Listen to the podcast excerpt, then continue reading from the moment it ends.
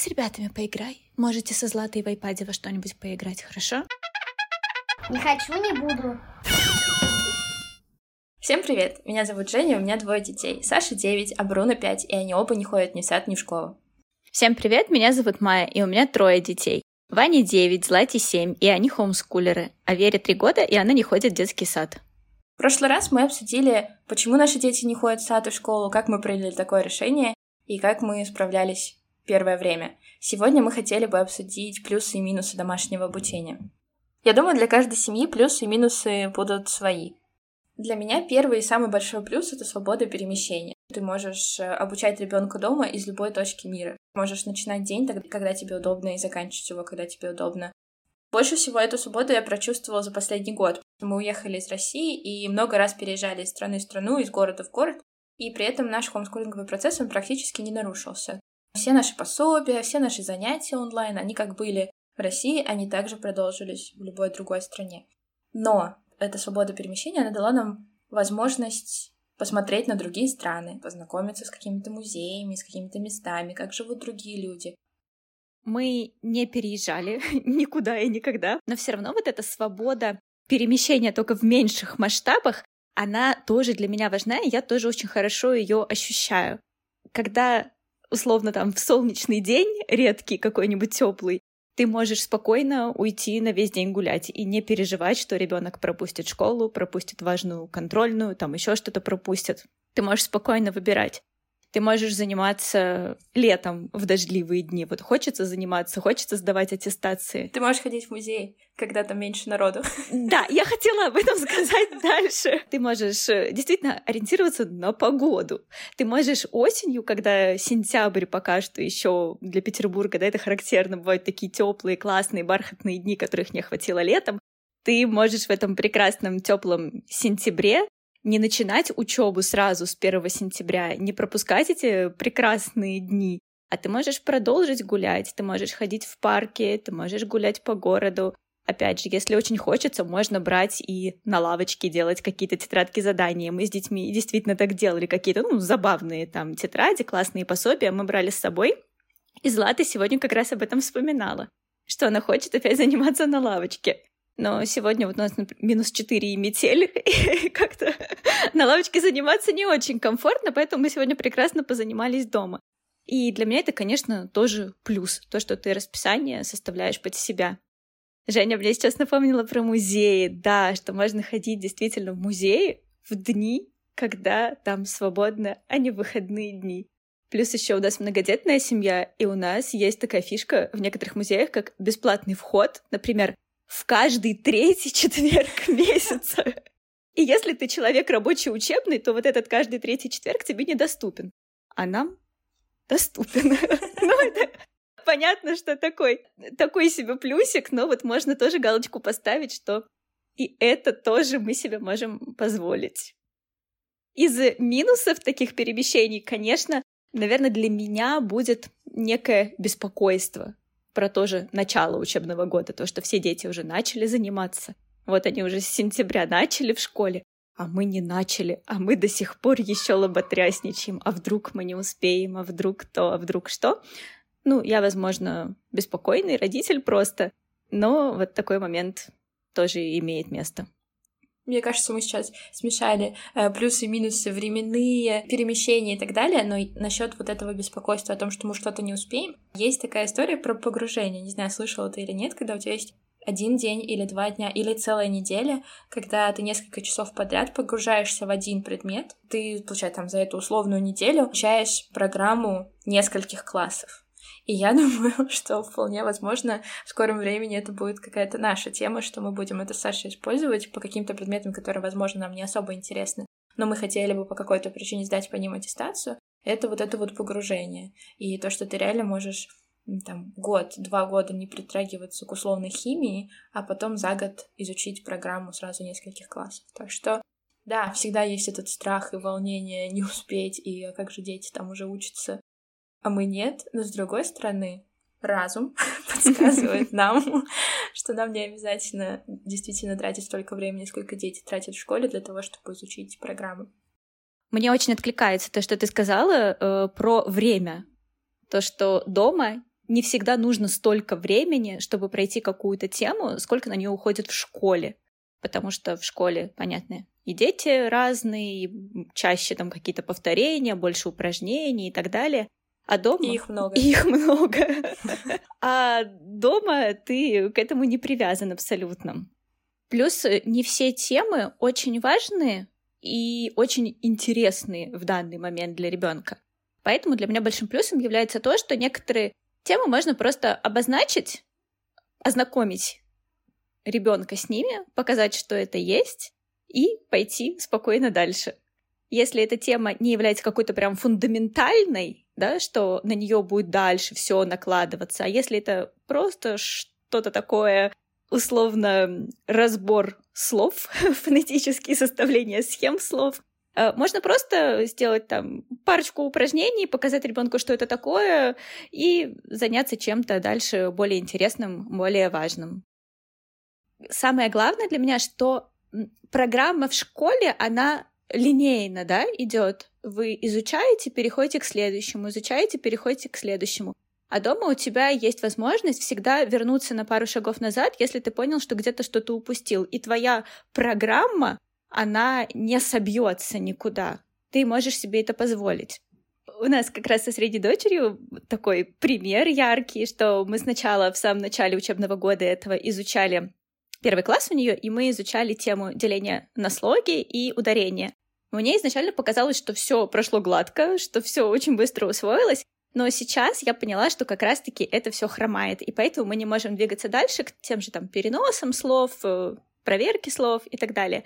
Мы вернулись, мы немножечко повторили эту тему, причем э, мы это делали не по книжкам, а просто там садимся ужинать, у нас там условно пюре, котлеты, и мы о, а сколько же слогов в пюре, там столько-то, а вот давай поставим ударение. И это получается как игра, и это вообще не воспринимается как учеба. Но таким образом мы повторили эту тему. И таким образом у нас есть возможность возвращаться к каким-то темам, закреплять их и уже потом прыгать дальше. Да, взлетать. Мне так нравятся а, некоторые англоязычные учебники, я не скажу за все, но те, которые мы с Сашей пробовали, они построены по системе улитки. То, что ты начинаешь с чего-то год, какие-то темы протрагиваешь, да, там сложение, вычитание, умножение, деление. Самый-самый базис. Следующий второй класс ты начинаешь опять с того же самого, быстренько-быстренько повторяешь, и чуть глубже копаешь. И так каждый год у тебя те же самые темы, просто наслаиваются новые новые знания. Огонь. Из-за этой системы у ребенка лучше укладывается в голове эта тема. Так что да, я с тобой согласна, мы точно так же это используем. Получается, у тебя картинка более целая в голове по какому-то предмету, да? Просто сначала она да. у тебя слегка прорисовывается, а потом все четче. Угу. И ты видишь да. взаимосвязь тем. Супер. Мне нравится, что всегда есть возможность вернуться и начать сначала, потому что у моей дочери часто бывает такая история, что она совершенно забывает какую-то тему. Ну, то есть мы это много-много раз изучали, приходим еще раз обратно, вдруг э, с какой-то другой темы нам нужно туда попасть, не знаю, сложение, вычитание в столбик или умножение в столбик, и ребенок не знает. И если бы это случилось в школе, как я очень хорошо помню своих одноклассников в начальной школе, у которых были сложности с математикой, с чтением, и их постоянно гнобили за то, что «ну мы же это уже сто раз изучали, но как ты можешь это не знать? Это, это программа первого класса». Вот эта вот фраза, да? Да. А тут тебя никто не гнобит. Ты просто «окей, Хорошо, еще раз. 5 плюс 2. И ты можешь это повторять сколько угодно, потому что ты понимаешь, что это супер основы, они нужны всем. И пока это не уложилось в голове, идти дальше не особо есть смысл, если у тебя нет вот этого страха вернуться назад. А у ребенка в хоумскулинге, мне кажется, его нет, если его не прививать. Вот, в этом большой плюс хоумскулинга. Из вот этой вот возможности возвращаться назад, возможности повторять, не боясь отстать, для меня отсюда вытекает следующий плюс, очень важный для меня, наверное, чуть ли не первым можно было бы его поставить это отсутствие привязки к программе и к каким-то конкретным учебникам. Потому что ты можешь брать лучшее из каких-то программ, ты можешь подбирать, э, все строить под себя. Тебе не обязательно покупать конкретный учебник и изучать его с ребенком от и до, а ты можешь сам играть какими-то пособиями, выбирать, смотреть, что пойдет, что не пойдет, в каком порядке, может быть, там что-то переставлять. Ты можешь использовать не только какие-то учебные материалы, как бумажные, ты можешь включить фильм, ты можешь спросить кого-то знакомого, а может быть, у меня есть там знакомый хороший биолог, пожалуйста, расскажи моему ребенку вот эту тему. Мне вообще кажется, основной идея хомскулинга научить ребенка понимать, что добыча информации — это самое важное сейчас. Нужно знать, где найти, к кому можно обратиться, как нужно загуглить и так далее. То есть у тебя не только учебник, и ты веришь только ему, только этой программе, и если «а в учебнике не сказано» или «этого нам не задавали», нет, тебе задали вопрос, и ты такой, так, мне нужен ответ, что я могу для этого использовать?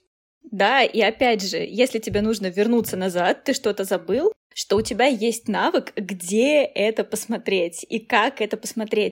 Нету страха не знать, потому что, ну, мне кажется, для нашего времени вообще не актуально вот это вот обладание каким-то очень большим запасом таких энциклопедических знаний, а действительно очень важно развить навык поиска информации. Ты себя чувствуешь уверенно, потому что ты знаешь, где ты можешь найти ту или иную информацию в нужный момент. И хомскулинг как раз-таки помогает эти навыки приобретать. Наверное, еще один из самых все плюсы у меня самые большие. Но еще один из самых больших плюсов хомскулинга у меня в том, что ты можешь ориентироваться на ребенка, на то, как он сегодня встал с кровати, на его настроение, его самочувствие, на его желание учиться или нежелание учиться. У нас часто бывали недели, когда ребенку действительно ничего не хотелось делать. Это, например, недели, первые недели после переезда. Тебе не нужно сразу же посадить ребенка за стол и пять уроков ему всучить, там, русский, математика в этот день. Ты можешь взять выходной или два выходных. Ты можешь неделю ничего не делать. Например, сейчас э, мы с Сашей зашли в тупик по русскому языку. Мы поняли, что он не приносит удовольствия ни мне, ни ребенку. Не очень понимаем, как продвигаться дальше, и мы просто его оставили. Мы практически две недели не трогали русский язык. Мы договорились, что мы вернемся к нему, вот когда сейчас переедем в другую страну. Или мы его отложим, или найдем преподавателя, или еще что-то. И получается, я смотрю, как ребенку заходит та или другая тема, и если она не заходит, я просто ее могу отложить, без страха того, что мы там сейчас что-то упустим. Я помню, что в Петербурге у нас обычно было то, что ты говорила в самом начале, когда светит солнышко, просто откладывали все, все обучение и выбирали, куда мы пойдем сегодня, в театр или в музей, просто потому что ребенку так все не хочется, ребенку не хочется учиться, ребенок лучше воспринят что-то другое. Или же э, хитрый хомскулеровский родительский способ — это целый день играть в настольные игры, которые, как мы знаем, очень хорошо обучают детей. Ребенок воспринимает это как будто, о, сегодня выходной, от каких-либо пособий мы вообще ничего не делаем, у нас нет онлайн-уроков, мы вообще не учимся сегодня, но при этом вы целый день играете в какие-нибудь, не знаю, игры от банды умников, или э, в очередной раз проходите умножение по лоскутному королевству или еще что-нибудь такое. Супер, да, я согласна с тобой абсолютно, что ориентироваться на состояние, настроение и не только ребенка, но и родителя, потому что у меня тоже бывают такие дни, когда я понимаю, что я не хочу, и что сегодня я в таком состоянии, что я не смогу быть терпеливым, например, родителем, что сегодня меня будет раздражать, если будет кто-то что-то не понимать. И в такие дни мы тоже можем отложить учебу. Дети что-то сами там поделают, что-нибудь простое, а я не буду туда подходить, потому что, ну, зачем? По поводу русского языка я здесь могу добавить такую от себя небольшую историю. Я когда-то у одной мамы хомскулеров, да, там несколько, ну, несколько детей просто. У одной мамы хомскулеров читала, что вот они класса до третьего не занимались с сыном русским языком вообще, потому что не было к нему интереса, а потом рус появился у ребенка интерес. Э, мне это было очень интересно, потому что я не понимала, как вообще, ну вот как это будет выражено, вот что значит появился интерес к русскому языку, что вот что случилось? Ребенок пришел и сказал, ну давай, ну что и тем более третий класс, да, третий класс это там 9-10 лет, это еще не такой большой возраст, да, мне кажется, еще ну, нету такой большой ответственности у ребенка тоже, да, прям что вот я понял, мне надо. Мне было очень интересно, как это может произойти. Мы русским, прям вот в школьном понимании, тоже с Ваней не занимались. Ну, там какие-то простые у нас были пособия, где нужно там в словарных словах буковки вписывать пропущенные, такое, ну, как бы на расслабоне что-то он делал. Диктанты, например, нет, вы не писали. Тексты переписывать, нет, он не переписывал, потому что ему просто это неинтересно. И я тоже так чуть-чуть это отпустила, думаю, ладно, окей, посмотрим, что будет дальше. Сейчас э, я чуть-чуть рассказала Ване темы про простые сложные предложения, про распространенные и нераспространенные, и это вдруг зашло. Потому что человек любит писать сейчас, он пишет книги свои, и он стал понимать, что простые сложные предложения, вот эти вот понятия, они помогают тебе ставить знаки препинания, они помогают тебе делать твои предложения читаемыми и осмысленными. И, это очень круто. и интерес появился действительно. А что такое словосочетание? А то, о, а оказывается, слова связаны в предложении, можно вопросы задавать от одного к другому. Проснулся интерес наконец-то. Вот как это выглядит, оказывается. Давай разберем с тобой плюсы и минусы, которые нам рассказали родители в нашем небольшом сообществе родителей хомскулеров. Тут есть плюсы и минусы, которые мы с тобой не додумались до них. Плюсы в хомскулинге в том, что ребенок усваивает учебные дисциплины в своем режиме, и у ребенка есть больше возможностей посещать какие-то секции, кружки, искать себя и формировать свой круг общения. Что, кстати, про круг общения, тоже мы с тобой не говорили, в школе он у тебя более-менее сформирован окружающими обстоятельствами. Да, у тебя есть какие-то одноклассники, с которыми ты из года в год, из класса в класс, ты все время должен с ними как-то общаться. Когда у тебя ребенок хомскулер, у него есть возможность уйти от не понравившегося человека, больше с ним не общаться, или наоборот познакомиться с кем-то новым и так далее. То есть действительно формировать свой круг общения самому. Угу. Девушка пишет, вижу, как ребенок развивается реально, а не по оценкам других людей. Что же круто, потому что ты его действительно наблюдаешь изо дня в день, и ты видишь, что с ним происходит. Всегда есть связь вопрос-ответ, и я понимаю, что его интересует и волнует. Также девочки отметили, что отсутствует стресс и насилие в процессе получения знаний. Не... Не факт. Ладно, э, стресс... Э, я бы не сказала, что отсутствует стресс, но насилие отсутствует. Потому что, ну, будем честны, бывают разные дни. Да. Минусы, которые отметили, что бывает сложно совмещать с работой. И это правда. Я уволилась два месяца назад, потому что устала совмещать хомскулинг, переезды и работу. Общения хочется больше, кружки не перекрывают пока. Действительно, может быть, не хватать какого-то общения да, дома, что каким-то детям, кому нужно больше общаться с другими детьми, нужно искать возможности, как это делать. Еще один минус, который отметили, то, что границы нужно жестко с родственниками держать в этом вопросе.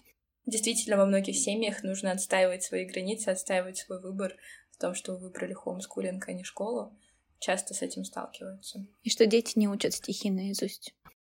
Я вижу, что очень часто минусы — это больше наши сомнения, страхи, какие-то сложности, которые, в общем-то, легко решить. Ну или просто понять, что тебе их сейчас решать не нужно. Да, то есть ты воспринимаешь это не как какое-то радужное, прекрасное, светлое состояние. Ты просто знаешь, что есть какие-то вещи, с которыми тебе придется работать. И хорошо бы, что, чтобы ты их знал заранее, ты знал, был готов к тому, что может произойти, да, что у тебя могут появиться сравнения с другими детьми, с другими родителями, с другими семьями, боязнь того, что, о боже, может быть, мы что-то упускаем в жизни ребенка. Ты просто должен это заранее знать для того, чтобы быть готовым и чтобы помочь себе самому быть готовым себе помочь. Я не знаю, как, как ты можешь быть готовым? Помоги себе сам. Помоги себе сам. Предупрежден, значит вооружен.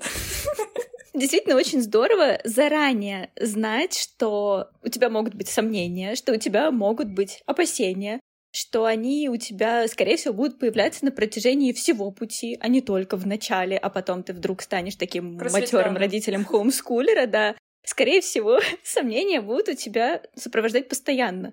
Но, в принципе, отдавая ребенка в школу, у тебя тоже могут быть какие-то сомнения. В ту ли школу ты его отдал, а действительно лучшие ли у него учителя, там, компания. А что с ним а сейчас вот, там... происходит? А что с ним сейчас происходит? А может быть, я программу выбрал не самую лучшую?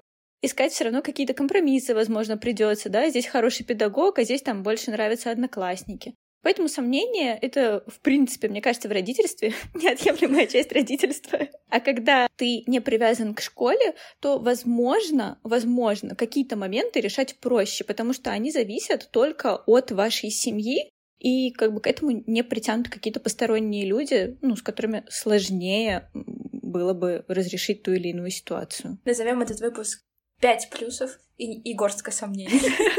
Или минус на минус дает плюс. Присылайте свои истории в комментариях, делитесь своими плюсами и минусами. Возможно, мы что-то упустили. До скорых встреч. Пока. А что, с вами был подкаст «Не хочу, не буду». Не хочу, не буду. Пока меня не было три минуты, Женя успела сделать монтаж, посмотреть кино и поиграть с детьми.